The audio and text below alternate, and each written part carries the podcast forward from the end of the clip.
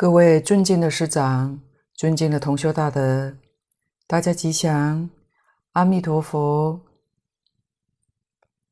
上一回讲到丁一，明性量无相，还有剩一小段没有讲完，请大家翻开讲义第七页。要知离一切相及一切法。离故无相，即故无不相，不得已强名实相。这一小段是前面四小段的总结，总标题性跟作用。这个实相也是个名词，也不能执着，若执着就错了。这是不得已取的名字。我们要知道，名可名，非常名，这是个假名，不是真的。要知是总要言之。底下离一切相及一切法，离一切相是说真谛，不立一法。这个诸法实相，我们现前一念心性，它的体性是离一切相，它是清净本然，周遍法界。但它的作用呢？即一切法，即一切法是讲熟地，不舍一法，离开这些名字相。你就见到它的真实相，宇宙人生的真相就见到了。不起一念的时候，见的是真相，是用一心，有一个念头就是二心，再有一个分别就三心，叫三心二意，那就见不到真相了。一心决定没有一个念头，这个时候见的是实相，所以即一切法。离故无相，即故无不相。这个离我们称作无相，无相是没有虚妄相，也就是说没有妄想，没有分别，没有执着。无相是指这个没有念头，这叫无相。离故无相，非有。底下这个集，我们生活在这里面，我们受用它，所以无不相。无不相就是有相，一切万事万法都存在。我们可以很自在去享受，去受用它，所以叫无不相。即故无不相，非空。它有相，虽有相，我们不执着它。这个享受是真正的享受。若一执着它，就错了。执着它，就生烦恼。换句话说。它起了副作用，一切都不执着，它不起副作用，所以这是不得已把这件事情假名安立的，叫做实相，或者也可以讲真如或一真法界，所以我们不可以执着实相，是真有一个实相。佛法决定不能执着，也不能够把它舍弃。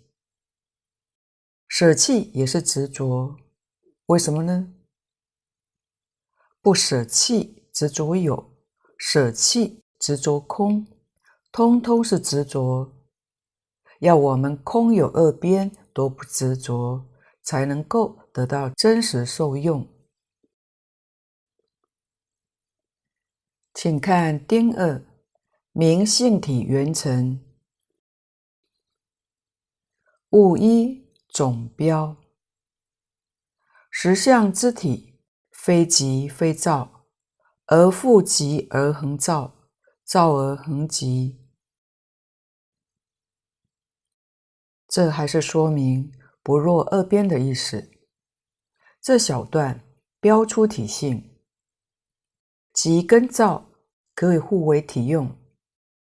实相就是心性，心性之体是即，它起作用是造，也可以说心性之体是造，它起作用是即。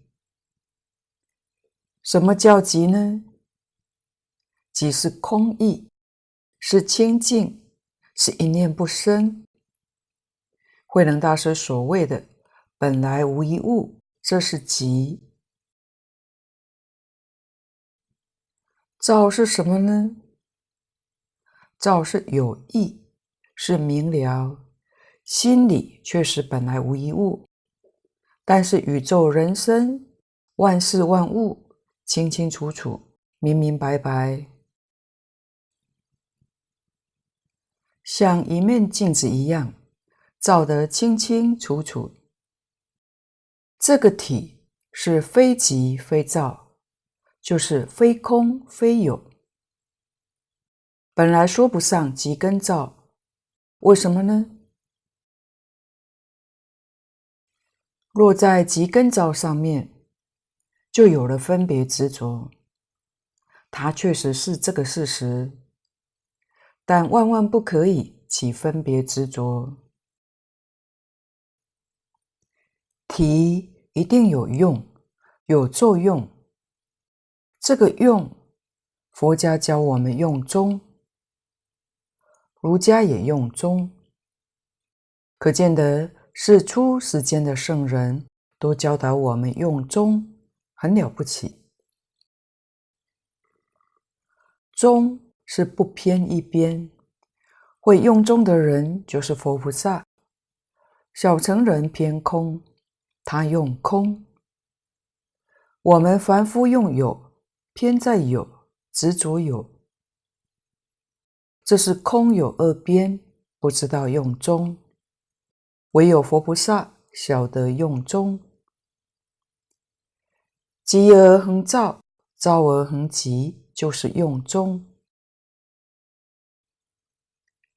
即而恒照，这是不变随缘之用；造而恒即，是随缘不变之体。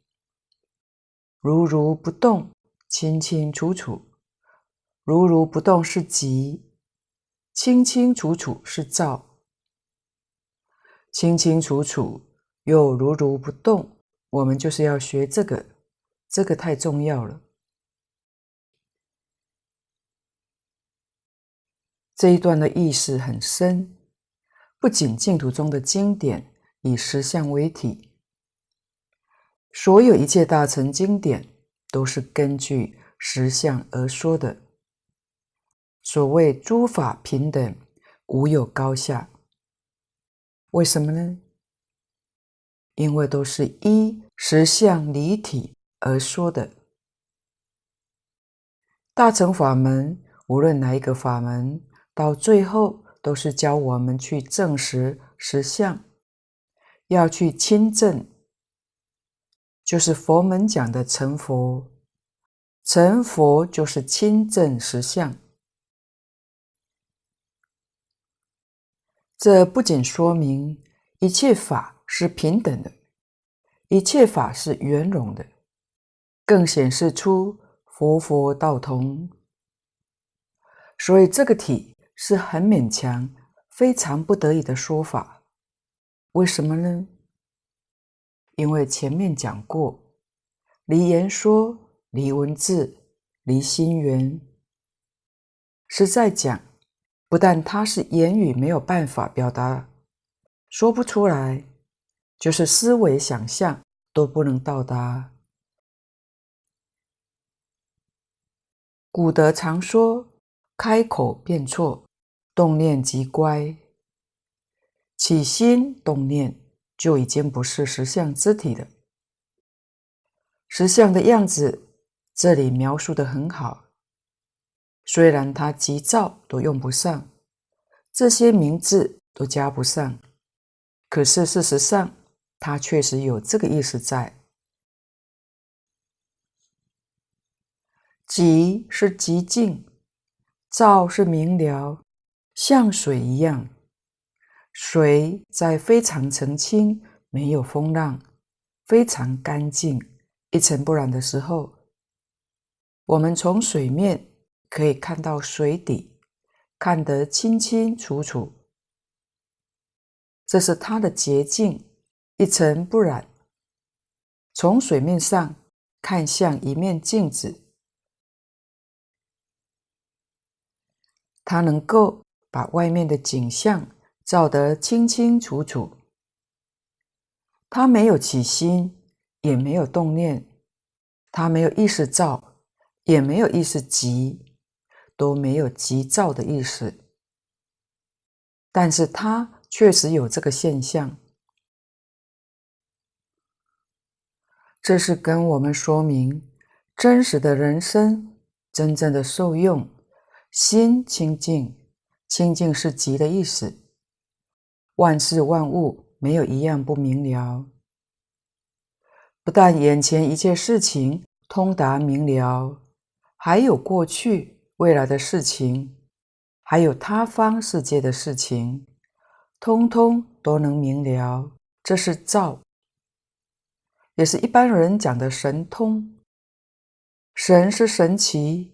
不是我们凡夫常识所能够理解的。通是通达，没有障碍，通达十方，通达三世，一切都通达。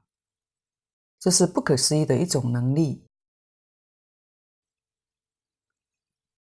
佛告诉我们，这个能力不是诸佛如来的专利，不是他们专有的。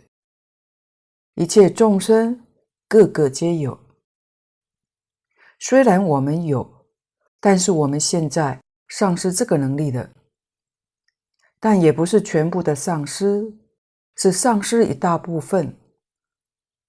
好比说，我们现在眼能见，耳能听，鼻能嗅，就是这个能力的启用。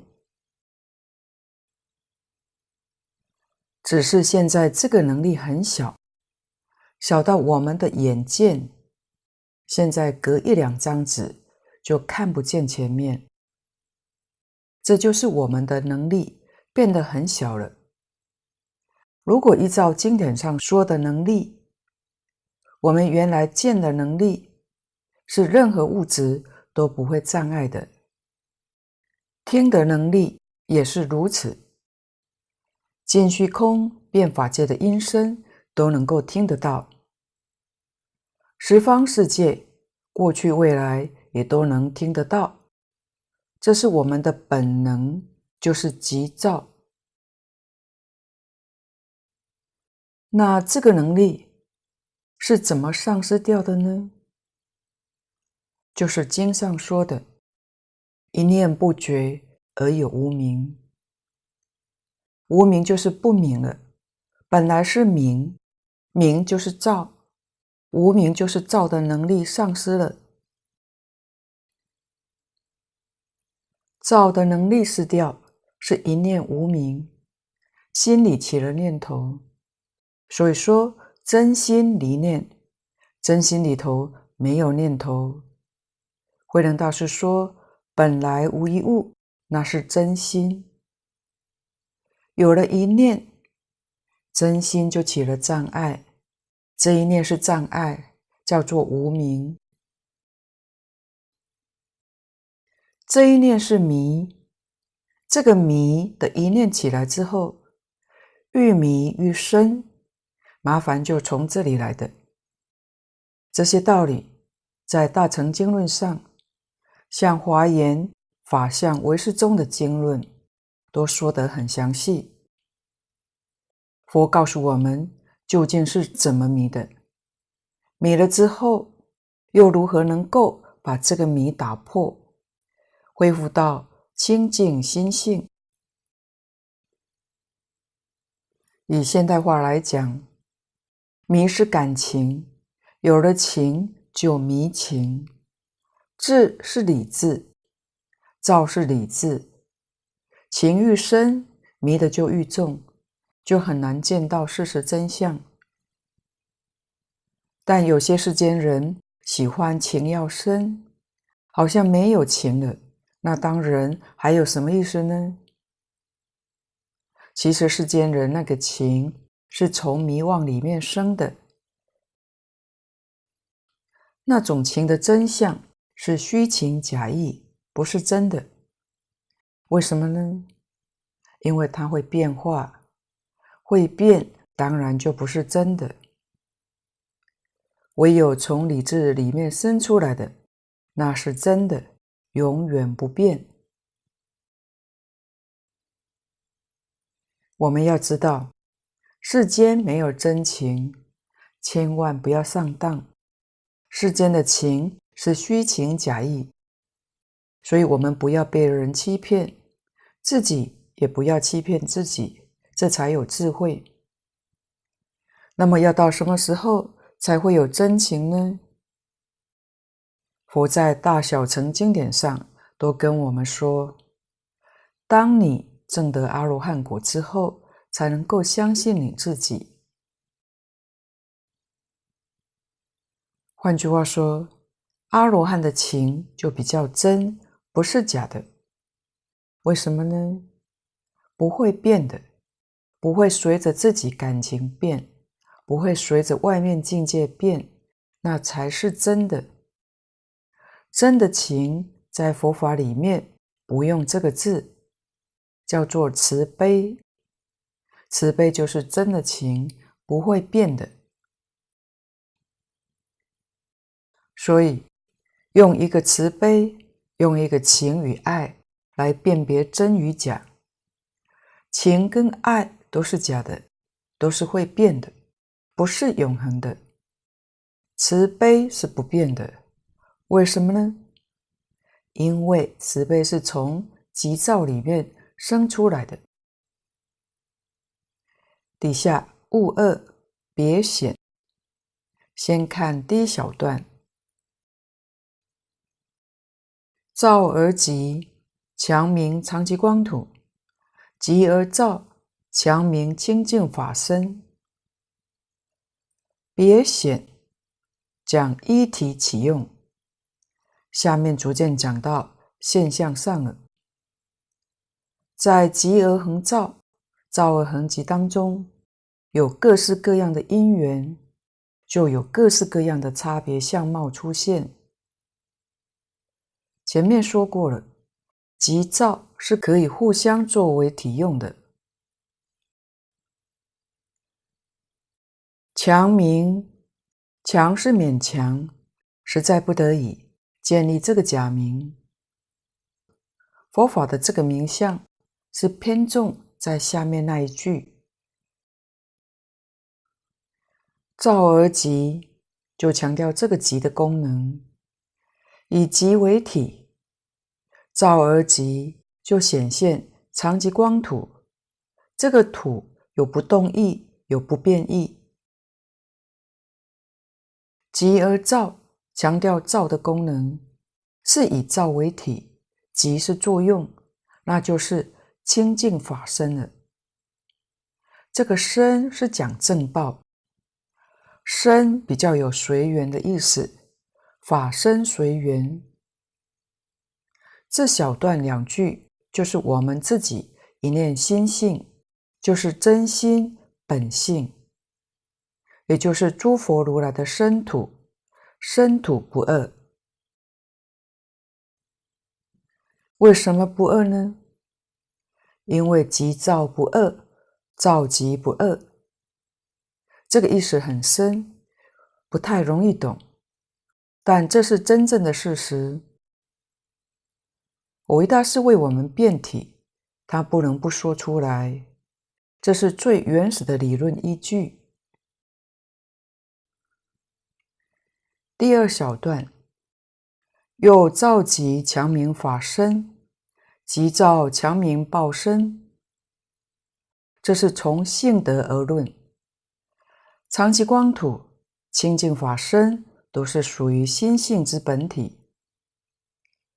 讲到法身、报身、应化身，这是佛的三身，是从体起用、起作用，我们就比较容易体会。造极强调这个极的功能，就偏向法身。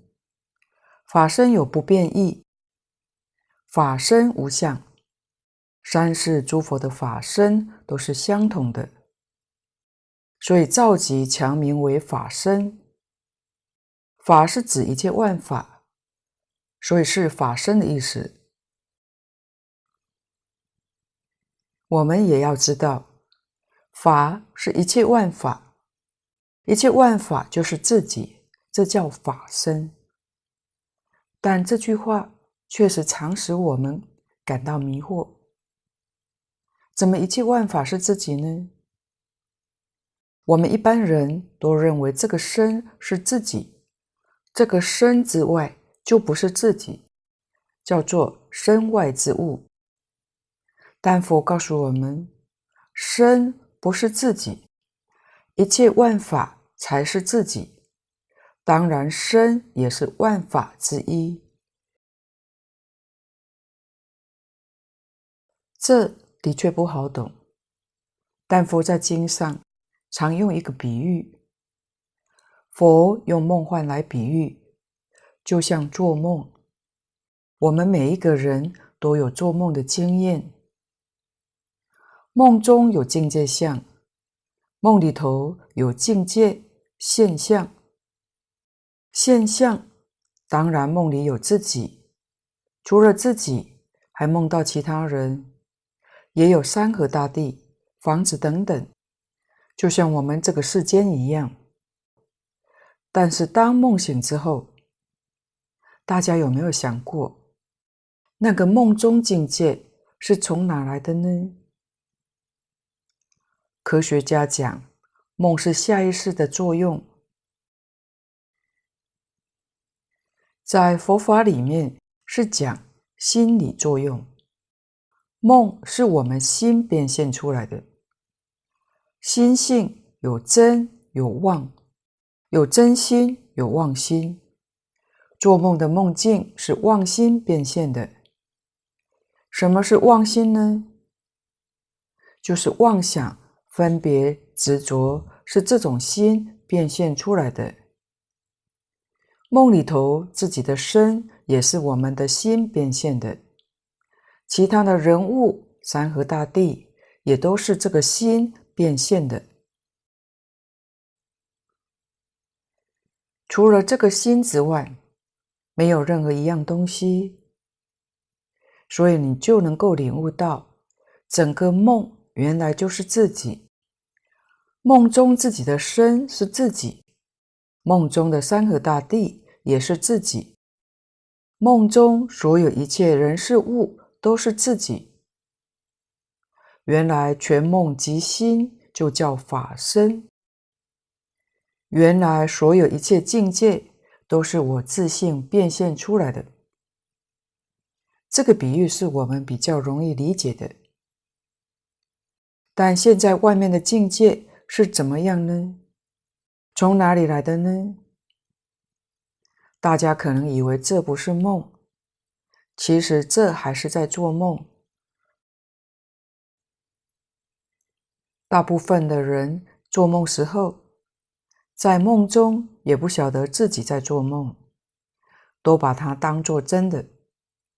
等到醒来之后，才知道是做梦。佛告诉我们，我们现在正在梦中，十法界一正庄严，虚空大地，都是我们真心本性变现出来的。除了心性之外，无有一法可得。佛跟大菩萨对这个事实真相明白了，认识清楚，叫做正得法身。所以他们对于一切众生的爱心是平等的，没有差别的。是没有任何条件的，所以叫慈悲。所谓无缘大慈，缘就是条件，所以他们没有条件的。为什么呢？同体大悲，因为虚空法界跟自己是一体，那还谈什么条件呢？世间的母子之爱是有条件的，为什么呢？他是我儿子，我爱他；他是我母亲，我要尽孝，是还有条件的。唯有自己对自己是无条件的，所以诸佛菩萨对一切众生，就是自己对自己，是根据这个事实真相。自然流露出来的，叫做大慈悲。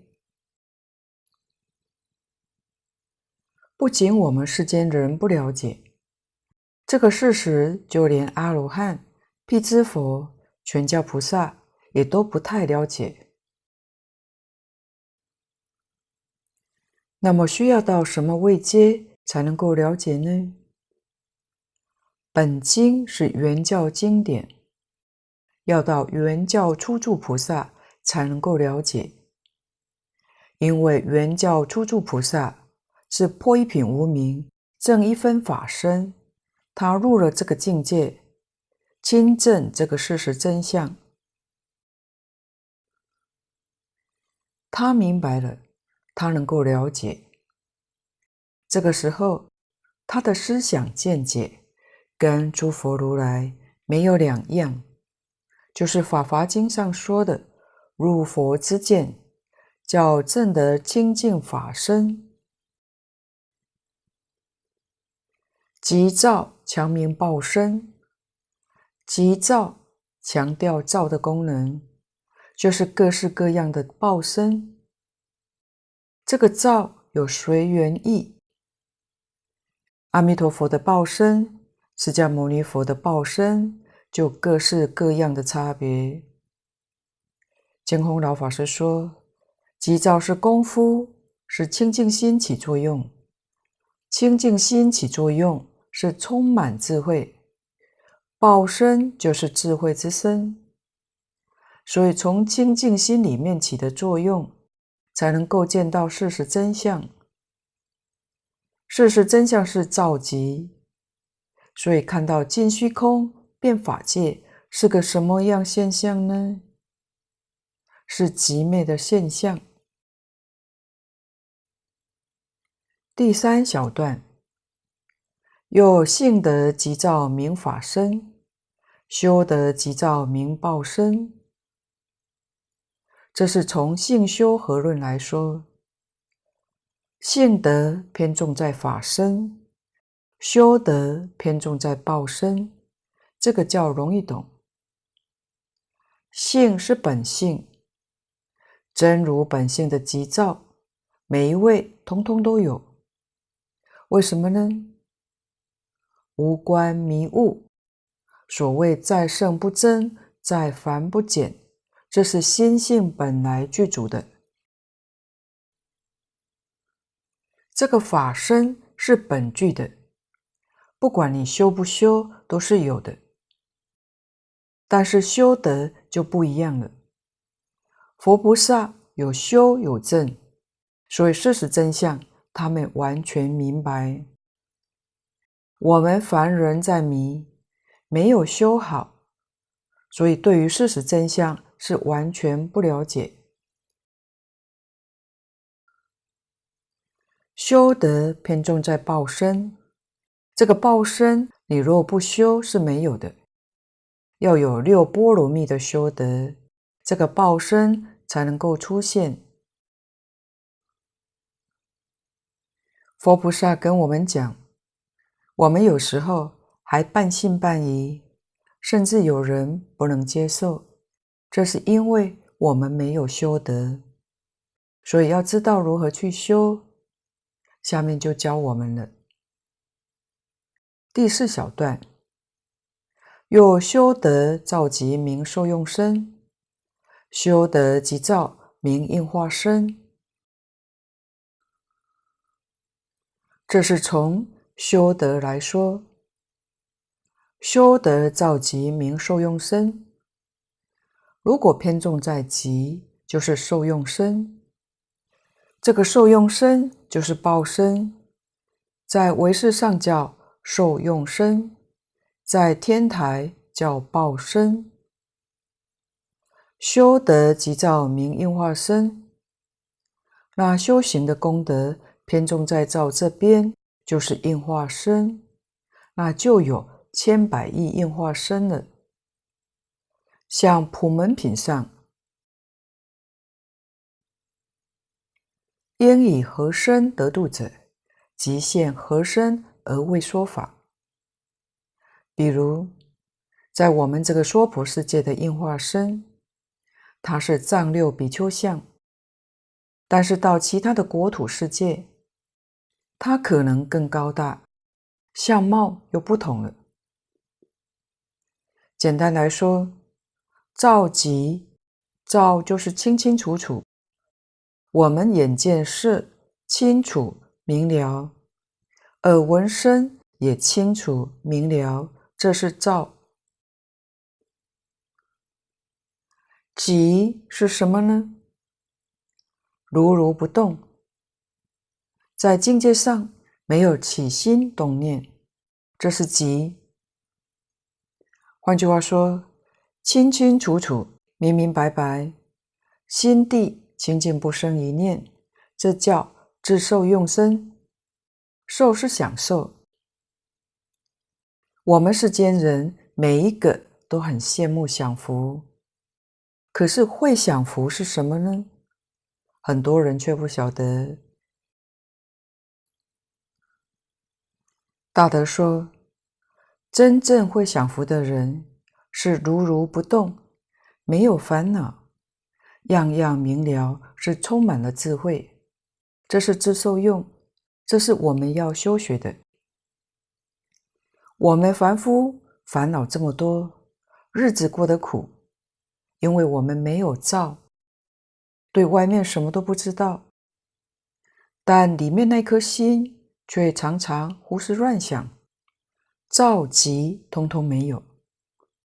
佛跟大菩萨有照有集，这是自受用，是报身。那急躁是什么呢？是要帮助别人，是应化身，也是他受用身。这是帮助别人的。换句话说，自己享受的是照集，帮助别人要急躁。大德说，帮助别人，自己一定要如如不动，外面境界样样清楚，才能指导别人。自己如如不动，才不会被别人牵着走。不受外面境界的影响，就得大自在。假如只有照没有集，古来也有度众生，最后都被众生度跑了。为什么呢？他心不定，没有这个功夫，没有定心。度众生是要跟广大的众生接触，不接触可能还没有问题。一接触之后，名闻利养，什么样都来了。慢慢的，贪嗔痴慢也生起来了，就被众生给度跑了。我们也听过，有法师反而被众生度去结婚吧。所以急很重要，如如不动，自己定力能够成就，就不会受到外界的影响，才能帮助别人。刚刚提到享福，我们来谈一下。有时候我们会羡慕某人可以享清福，其实人生鸿福容易享，但清福则不然。清福是清净的福。南怀瑾老师常说，清福最难享。他说，佛法分两种。走出世间是清净，走入世间是红尘。为什么叫红尘滚滚呢？以前唐朝的首都在西安，马车是交通工具。当北方的红土扬了起来，天空所看到的是红色尘土，所以叫红尘滚滚。现在全世界空气污染、雾霾严重，恐要改称为黑尘滚滚吧。所以我们在红尘里面的人生，得到功名富贵，一般叫享鸿福。可是，一般人到了晚年，本来他可以享这个清福，但多数人反而觉得寂寞，无事可管，就好像生活过不下去似的，就开始老拍命，带几个孙子不打紧。张罗东，张罗西，明明可享清福的时光，却把自己想累了。明朝有一个故事，就是有一个人每天半夜在庭院烧香拜天，他很虔诚，跪拜了三十年。有一天的夜里，感动了一位天神，这位天神。全身发光，站在他面前说：“你每天拜天，非常诚恳，有什么要求快点讲，不然我马上要离开了。”这一位想了一下，说：“我什么都不求，只想一辈子有饭吃，有衣穿，不会穷，还可以游山玩水，没有病痛。”无疾而终。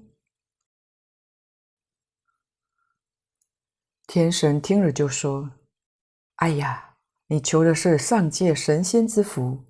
如果你求人世间的功名富贵，要官位大、财富多，我都可以答应你。但是上界神仙之清福，我就没办法给你了。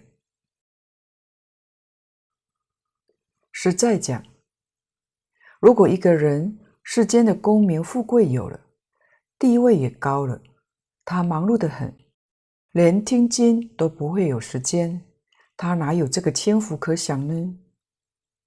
所以清福难享。因此，大德勉励我们：一个人先要会养成享受寂寞、享受孤独，才可以体会到人生更高一层的境界。佛经上也说。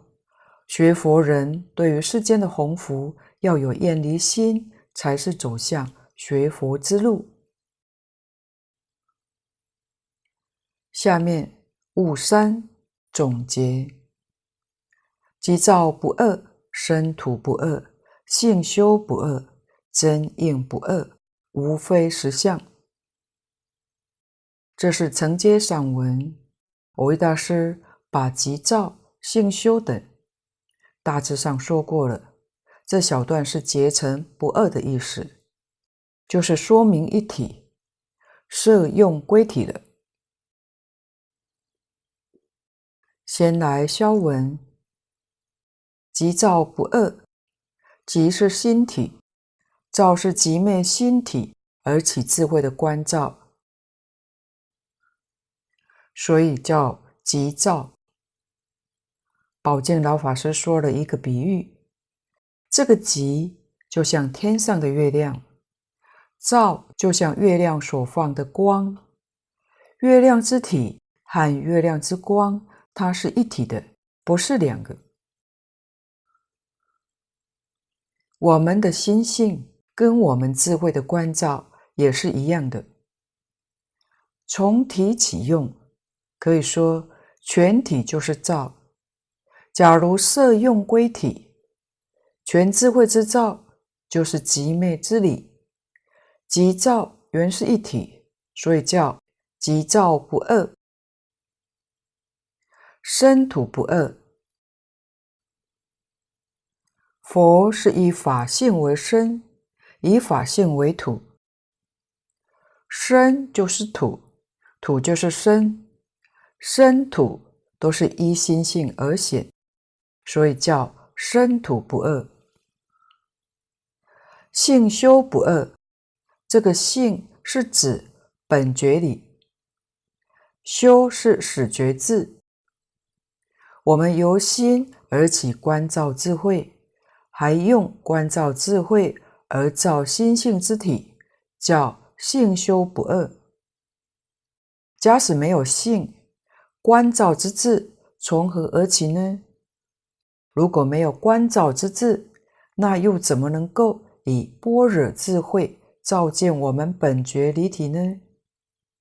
实际上是以性起修，全修在性，所以叫做不二。真应不二，这个真是指自受用身、法身、报身；应是指他受用生、示现身、变化身，自他一体。法报应三身原是一体，所以叫不二。这里的即照生土性修真应，无非是我们现前这一念心性实相之所成就的。那么实相呢？无二，也无不二。这个下一回会讲到。所以。当我们把这样的随缘差别回归到体性的时候，就是现前这一念无差别的心性。大德说，这个观念还蛮重要的。我们修净土法门的人，看到极乐世界种种的功德庄严，会有好乐心，也想要去受用这样的一正二报，就会开始修行。用信愿慈名三资粮来熏习我们的内心。如果我们内心当中的体性没有具足这种功德，任你怎么去修都不可能出现。有一个佛门常举的例子：不务蒸沙做饭，成劫难成。蒸沙成饭，比喻不可能成功。这是出自。楞严经的典故，我们知道要煮饭，饭的因是什么呢？是稻米。你用稻米去煮饭，就容易煮成饭。所以说，这个米需要经过电锅的热量，但它主要还是稻米是饭的因缘，它是一个亲因缘，这个饭才能煮成。你要是拿沙去煮，希望它变成饭，成劫是讲很长的时间，即使用一成一节，你的沙也煮不出饭来，顶多是个热沙。为什么呢？它不是这个因，这个比喻大家较容易懂。这是说明什么道理呢？我们现前打妄想的心，内心当中有很多烦恼，很多业障，变现很多老病死的果报。这是从因缘上各式各样因缘的熏习，才有现在这样的情况。当我们摄用归体的时候，那是心佛众生三无差别。我们这一念宁宁觉觉的体性，跟阿弥陀佛的体性是无差别的。这是我们成就净土的主要因素，叫做自信功德力，这是亲因缘。然后我们念阿弥陀佛名号，名号功德不可思议，加上弥陀本愿的加持，佛力不可思议，三力所成。所以摄用归体的时候，是一种不二的境界。这是蕅益大师要说的一个道理，就是自信功德力，心佛众生三无差别。这里也有点像《金刚经》上的句法，前面只是举几个例子。从这几个例子，我们也能体会到，宇宙万有原本是平等一相，这当中没有差别，才说不二。大千世界是怎么来的呢？《金刚经》上有说明，佛跟我们讲是一合相，合是组合。现代的科学帮了一个大忙，让我们渐渐对这个意识懂了，知道所有一切物质，基本的物质是相同的，只是它排列组合不一样。现在叫方程式。基本物质是一个，排列方程式不同，所以就变成电子、中子、原子之类。原子在组合，数量不同，就变成分子。这样组成宇宙万物。宇宙万物就是一合相，所以一切宇宙万法是平等的，没有差别，只是排列组合的样子不相同。基本物质都是一个东西。三千年前，释迦牟尼佛没有这些科学的仪器，他就看得清清楚楚。很可惜，有很多的科学家并没有读过佛经。他们要是能读佛经，一定会对释迦牟尼佛深感佩服的。所以，一切法通通是平等无二。平等无二里头。要是再起分别，再起执着，再起是非，甚至善恶、真妄，那就都错了。也许有人会问：既然都错了，那佛为什么说这个真，说那个妄，说真心，说妄心呢？佛所说的话都是方便说，不是真实说。要真实说，就不能开口。一开口就错了，真实的不能动念，一动念就错了。所谓开口便错，动念即乖，叫做真说。佛四十九年所说的，通通是方便说。我们要从方便说里面去悟入真实，这是佛对我们的期望。也是佛陀教学的真意在此，所以我们不可以执着佛的言语，不可以执着佛讲的这些名相。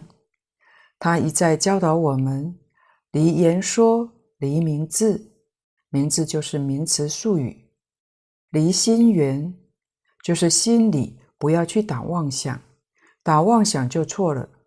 所以听用什么听呢？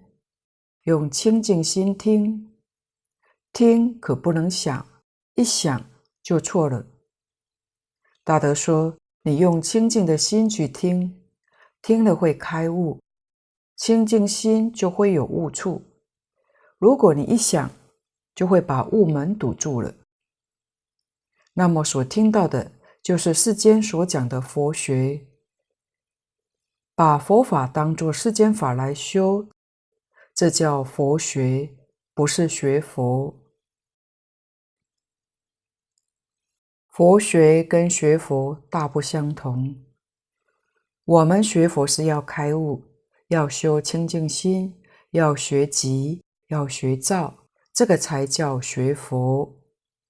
今天的报告就先到此地，若有不妥地方，恳请诸位道德同修不吝指教。谢谢大家，感恩。阿弥陀佛。